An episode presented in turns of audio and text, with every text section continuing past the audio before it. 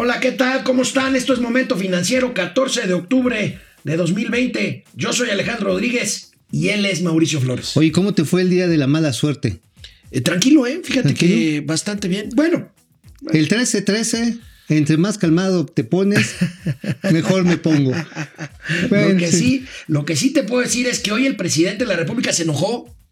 ¿Otra vez? Se enojó porque ayer dio una nota de García Luna de una lana que ganó. En, ah, sí, 19 millones de, ah, de no sé cuántos segundos en. Una hora y media de segundo y una, una Bueno, y hoy se enojó porque los periódicos no lo traían en la primera plana. No, pues, dice, dice que los, los comunicadores somos malas personas.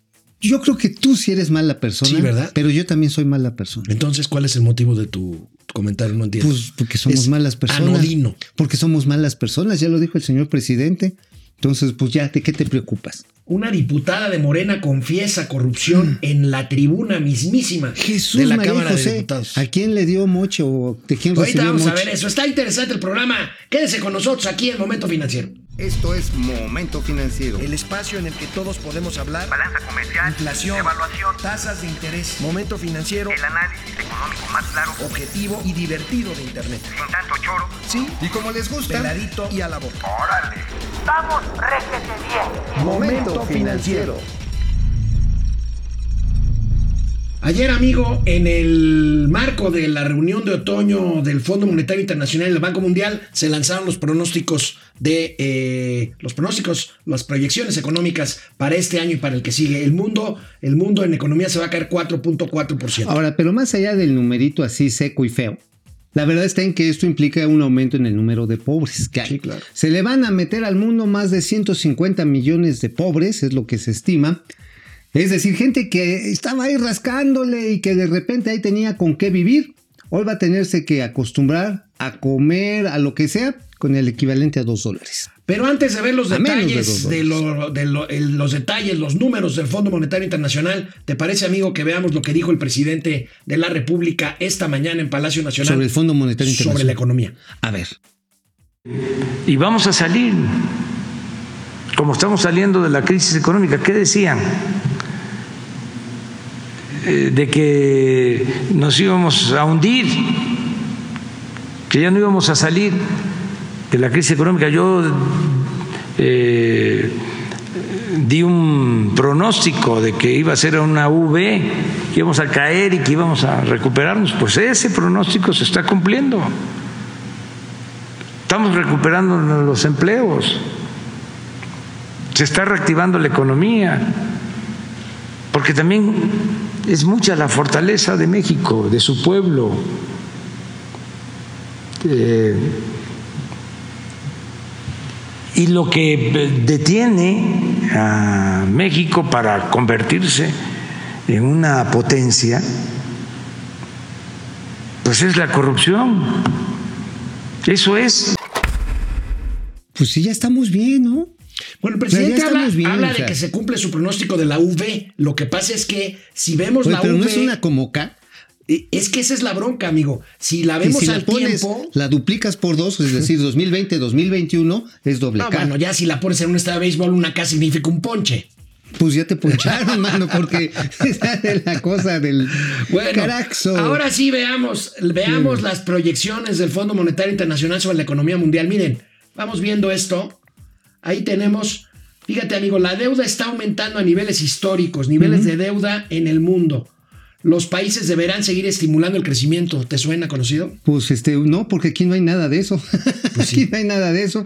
Aquí lo que estamos viendo es precisamente cómo se busca promover los trabajos del mañana, es decir, la transformación y la eh, creativa que le diríamos los economistas, de tal manera que esto permita enfrentar los cambios con los retos que tenemos ya encima. Mira, el caso está en que el Fondo Monetario Internacional prevé que la economía eh, mundial se caiga 4.4% y una noticia, pues no sé si sea buena, hijo, porque A ver, ya ves que había dicho que, el- que México iba a caer 10.5%, Sí. resulta que va a caer un poquito menos, 9.2%. ah, o sea, que, o sea, que es como cuando te caes de un edificio de 20 metros, de 20 pisos, ¿no? Nada más te caes del 18. Es más del 18, o sea. De todos modos de te todas das en- te das en la mano. de todos modos te la la.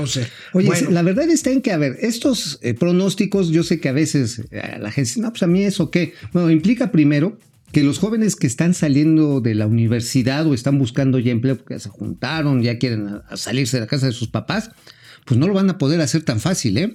De hecho, hay un fenómeno a nivel internacional que se llama el, el, este, el regreso a casa. ¿ah? El, el, que, el comeback a, a house. Come A back house, to house, to to house. home. Sí, es no a house, porque no llegan a su hogar, llegan a la perrera. O sea, sí, muchos chavos que tenían 30, 35 años, o sea, neta, llegaba un momento en el que ya se iban, pues los papás los tenían hasta el queque, no se podían echar sus churros o sus chelas. Y ahora pues ya no les alcanzó para la renta, ¿eh? Bueno, Y están regresando el a su casa, Producto. Interno Bruto per cápita, o sea, por habitante, será en 2024 en México igual al que teníamos en 2013. Caerá 5.6% en la administración de Andrés Manuel López Obrador, o sea, será un sexenio 2013, perdido. 2013, entre más creces, este, menos Producto Interno Bruto hay. Híjole, pues es que a pesar de que el presidente diga lo contrario, la verdad es que la caída fue tan brutal, tan drástica, que por más que vayamos creciendo 1,5, 2% en los siguientes años, al final del sexenio 2024, pues la verdad es que habremos perdido crecimiento. Bueno, y esto exacerba la- lo que ya conocíamos, exacerba toda esta situación de desigualdad, porque si bien es cierto que el PIB eh, per cápita, pues es agarrar la lana de todos y dividirla entre todos, pues a nadie le toca la lana de Carlos Ahora, Slim, el- neta, no, ¿no? no, no. El presidente, el presidente, pues no hace un ejercicio de autocrítica de las decisiones de su gobierno en materia económica. Todo es culpa de la corrupción. A ver. Y hablando de la corrupción, vean esta diputada A ver, de Morena. bien. Se llama Abelina López Rodríguez. ¿Dónde está el verdadero, la verdadera corrupción del sistema? Yo litigo, yo litigo. Tuve que dar la módica cantidad de 20 mil pesos para que la corrupción del sistema, la corrupción del sistema permitiera solicitar al juez el juicio abreviado. Son ignorantes porque no saben del procedimiento. Por eso digo que los verdaderos violadores de derechos son ustedes.